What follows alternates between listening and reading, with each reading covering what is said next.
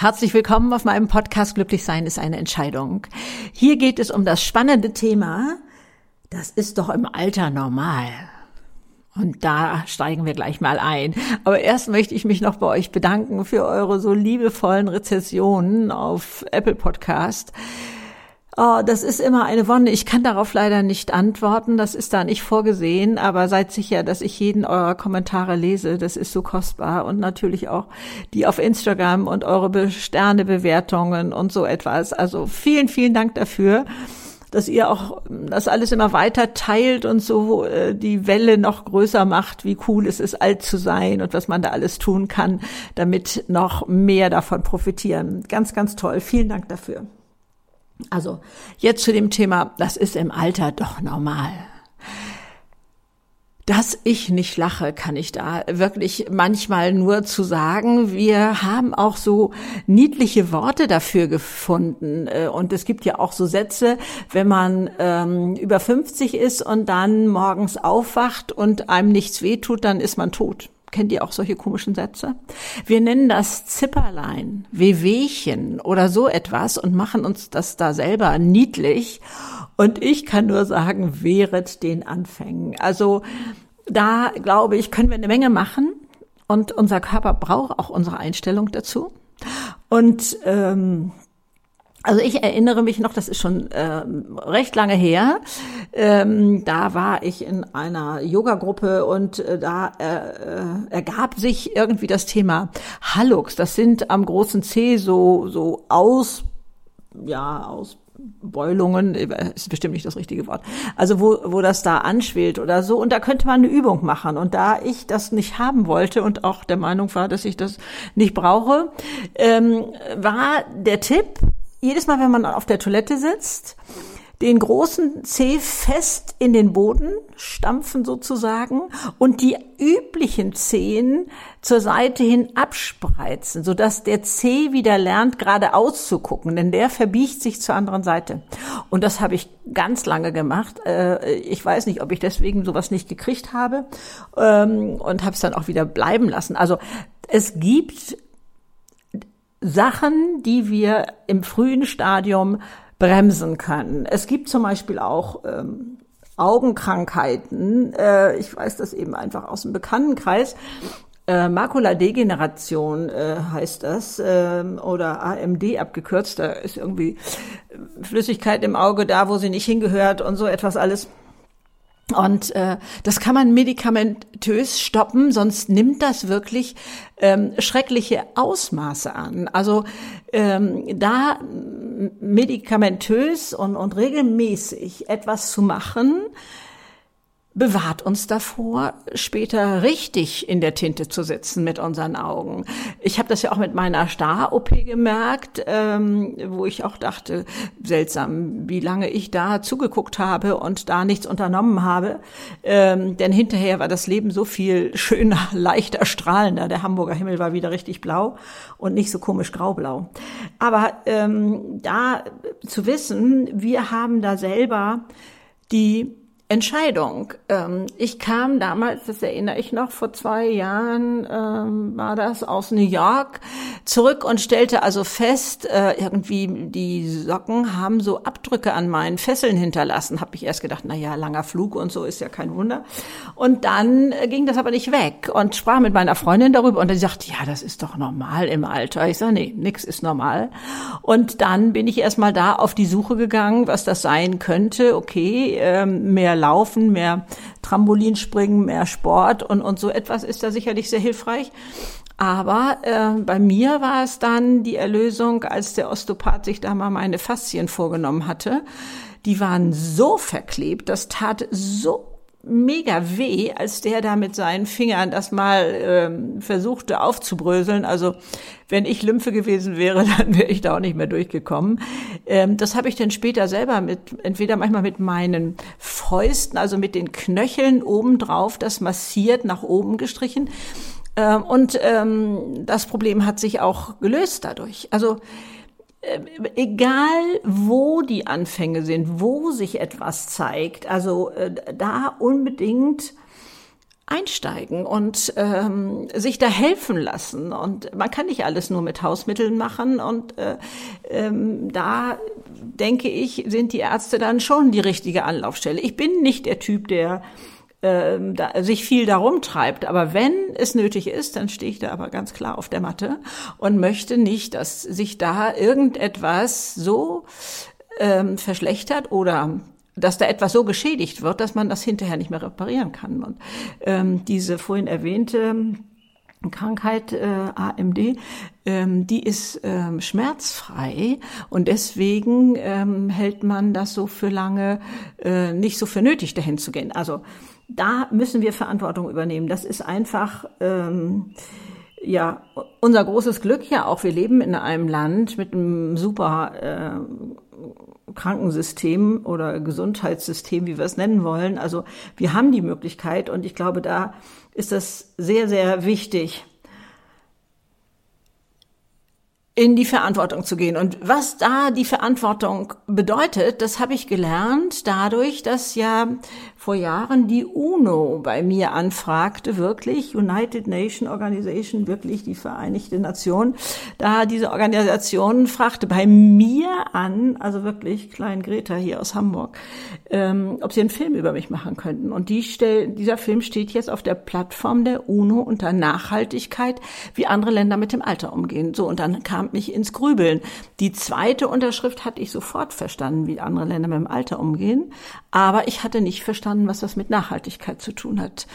Und dann, ja, erstmal, was bedeutet eigentlich Nachhaltigkeit? Und das wird ja ganz wunderbar fixiert vom Ministerium für Bildung und Forschung. Die bringen das auf den Punkt. Nachhaltigkeit bedeutet, heute so zu leben, dass ich selbst in der Zukunft gut leben kann, genauso mein Umfeld und die nachfolgende Generation. Also das bringt das auf den Punkt. Und das betrifft nicht nur 30-Jährige oder 50-Jährige, das betrifft auch mich mit meinen 73 so. Und wenn wir dann nochmal hingucken, die Ressource Leben ist begrenzt. Das wissen wir. Also ähm, und dann habe ich geschaut, was für Hebel kann ich denn überhaupt ansetzen, um mein Leben in der Zukunft besser zu gestalten. Und da ist es ganz klar einmal die Ernährung, Sport, äh, Gesundheit, diese Themen Gesundheitsvorsorge, ähm, wie ich das gerade erwähnt habe, das ist äh, betrifft all das körperliche, das fit zu halten, sicherlich auch ähm, abnehmen, zunehmen und, und diesen ganzen Bereich. Aber es betrifft auch meine Emotionen. Denn unter dem äh, unter der Überschrift Nachhaltigkeit ist Jammern in der Dauerschleife eine Umweltbelastung.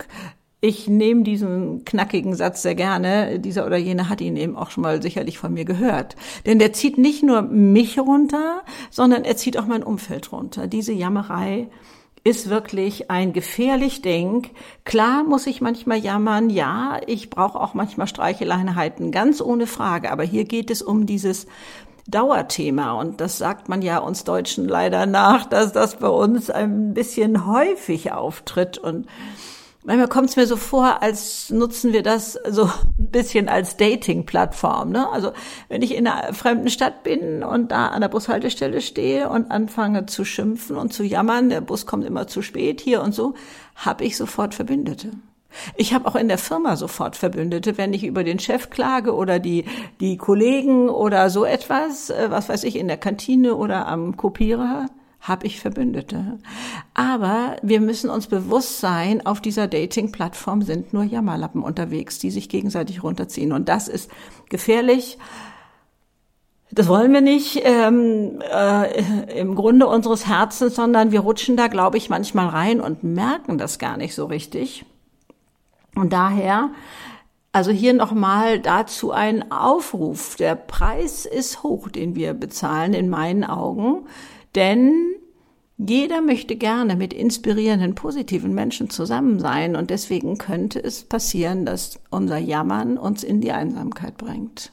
Dass keiner mehr mit uns äh, groß zusammen sein will, außer denen, die äh, kurzfristig oder äh, über eine gewisse Zeit äh, auch jammern wollen und, und sich da gegenseitig was vorjammern. Aber unter diesem Oberbegriff Nachhaltigkeit habe ich noch einen dritten Punkt für mich entdeckt und der heißt, unsere Zukunft wird bestimmt durch unser Denken. Das hört sich sicherlich erst einmal ein bisschen schräg an, aber erstens kennen wir das schon ewig lange. Henry Ford hat damals gesagt, egal was du denkst, du wirst Recht behalten. Dann kam so ein, so ein Begriff, diese Self-Fulfilling Prophecy, war da mal in aller Munde. Ich glaube, das wird jetzt gar nicht mehr so viel benutzt. Und dann kommt die Hirnforschung heute daher und kann etwas messen oder dieses messen und sagt, Dein Gehirn wird alles tun, damit du Recht behältst. Und das ist wirklich ein gefährlich Ding. Wenn ich denke, Alter ist schrecklich, dann zeigt mir mein Gehirn all das, was dazu passt, was diesem Denkmuster von mir entspricht. Und das wiederum beeinflusst meine Handlungen. Und schon wird das Ergebnis so sein, wie ich es erwartet habe. Aber, und das ist ja so mein Trick, den ich dann damals rausgefunden hatte, für mich, ich kann das auch positiv nutzen. Wenn ich mir vorstelle, wie wird sich meine Zukunft positiv verändern, was wird da alles noch Schönes passieren, dann zeigt mir mein Gehirn all das, was dazu gehört. Und äh, das wird meine Handlungen ganz anders beeinflussen. Es wird mich mutiger Entscheidungen fällen lassen und es ist also was dran an diesen äh, self-fulfilling prophecy und und so also von der Hirnforschung messbar. Ich bin immer unglaublich glücklich, wenn Forschung da etwas bestätigt auf äh, ja in eine Richtung, wie ich sowieso schon äh, denke. Und äh, insofern ist das für mich also eine ganz ähm, tolle Sache, dass man das heute alles messen kann. Wie das funktioniert, habe ich keine Ahnung. Äh, die Hirnforschung sagt auch, unser Gehirn funktioniert wie eine Google-Suchmaschine. Es sortiert vor. Also wenn ich in, bei Google unterwegs bin, um nochmal die Katastrophen im Detail mir anzuhören oder anzuse äh, anzu durchzulesen, äh, oder auch mit Bildern anzusehen. Oder ob ich unterwegs bin, weil ich Plätzchenrezepte suche oder Musik höre im Internet. Dann wird derselbe Suchbegriff Weihnachten unterschiedliche Ergebnisse zeigen. Bei dem einen die Katastrophen, die Weihnachten passiert sind, was weiß ich, abgebrannte Häuser, geschiedene Ehen, ich weiß nicht, was da alles ist. Ähm, und der andere kriegt Weihnachtsplätzchenrezepte und hört Weihnachtsmusik. Und das wissen wir, dass wir, dass jeder ein ganz individuelles Angebot sozusagen bekommt, ähm, unabhängig von dem Suchbegriff, der, der ist identisch bei jedem. Äh, wenn wir das uns mal vorstellen, kommen überall unterschiedliche Antworten. Und so funktioniert unser Gehirn eben auch. Ich hatte aber auch noch mal eine andere Chance vom Leben bekommen, zu verstehen, wie wichtig es ist. Und da schließt sich auch wieder der Kreis zu der Gesundheit, äh, womit ich angefangen habe. Ich ähm, war ja 27, als mein Mann und ich entschloss, uns, entsch äh, uns entschlossen haben, es wäre jetzt Zeit für ein Baby. Und drei Jahre passierte nichts. Und dann haben wir uns gefragt, könnten wir ein adoptiertes Kind genauso lieben wie unser eigenes? Und wir haben da beide so aus vollem Herzen mit Ja geantwortet. Und jetzt ahnt man ja schon, wie die Geschichte weitergeht. Im nächsten Monat war ich schwanger. Ich habe einen Heidenschreck bekommen. Kann es sein, dass ich mit meinen Gedanken körperliche Abläufe bestimmt habe? Klar habe ich mich über die Schwangerschaft riesig gefreut. Aber dieses andere, das erinnere ich noch so sehr. Äh, also das war für mich so ein, ein Schockerlebnis, dass ich dachte, ich muss wirklich Chef da oben im Ring werden. Zu dem Zeitpunkt habe ich noch geglaubt, meine Gedanken ploppen einfach auf, für die kann ich nicht und die sind nun mal da. Aber das ist nicht so. Wir müssen tatsächlich nicht das denken, was da oben sich abspielt. Denn ich äh, weiß jetzt nicht, ich glaube, das weiß man auch, ähm, ein unglaublich hoher Prozentsatz unserer Gedanken sind negative Gedanken oder immer wiederkehrende Gedanken. Also wir laufen irgendwie in Schleifen von der Vergangenheit oder so. Und dann dauerte es erstmal eine Zeit, bis ich überhaupt mal meine Gedanken beobachten konnte. Was ist denn da los? Das gelingt mir heute deutlich schneller, ganz ohne Frage. Dass ich mir dann die Frage stelle, hey, will ich das denken? Hilft mir das? Nützt mir das in dieser Situation? Und wenn nicht, raus damit. Klar, diese Gedanken kommen ähm, durch die Küchentür sozusagen wieder rein, das kenne ich auch. Aber da habe ich auch einen tollen Tipp aus der Hirnforschung, die sagt, drei Minuten intensiv an etwas anderes denken und schon ist man raus. Also ich glaube, viele von uns kennen dieses Problem nachts im Bett. Da drehen sich Kreise um ein Thema, welches wir gar nicht wollen. Also ich kenne das auch, dass ich dann, was weiß ich, ich stehe auf, ich gehe ins Badezimmer und denke, wenn ich zurückkomme, dann denke ich nicht mehr diesen Quatsch. Aber das hilft nicht. Dann geht es wieder weiter in, in dem gleichen Thema, sondern diese drei Minuten an etwas anderes denken. Ich habe mir das so ähm, gestaltet, dass ich mir ein schönes Ereignis vorstelle an das ich gerne denke und dann krabbel ich da rein. Was hatte ich für Schuhe an? War, schien da die Sonne, zwitscherten da Vögel, spielte da Musik, wer war da noch da und so etwas. Also da gehe ich richtig tief rein äh, und bin nach drei Minuten wirklich draußen und dann spielt das andere auch keine Rolle mehr. Ich habe damals mal einen YouTube-Film darüber gemacht, vor vielen Jahren, und bekam da einen ganz tollen Kommentar mit einem Tipp, den ich auch gerne weitergebe. Da hieß es nämlich, sie überlegt sich, wer hat als nächstes Geburtstag, ähm, was kann ich dem schenken? Will ich da noch ein Gedicht zu schreiben? Ähm, backe ich da noch eine Torte? Hat der eine Mandelallergie? Und äh, so etwas, sagte, dann habe ich äh, innerhalb von drei Minuten schon ein Zukunftsprojekt erledigt sozusagen. Ist natürlich auch eine tolle Möglichkeit. Also da drei Minuten äh, an was anderes denken und schon ist man raus.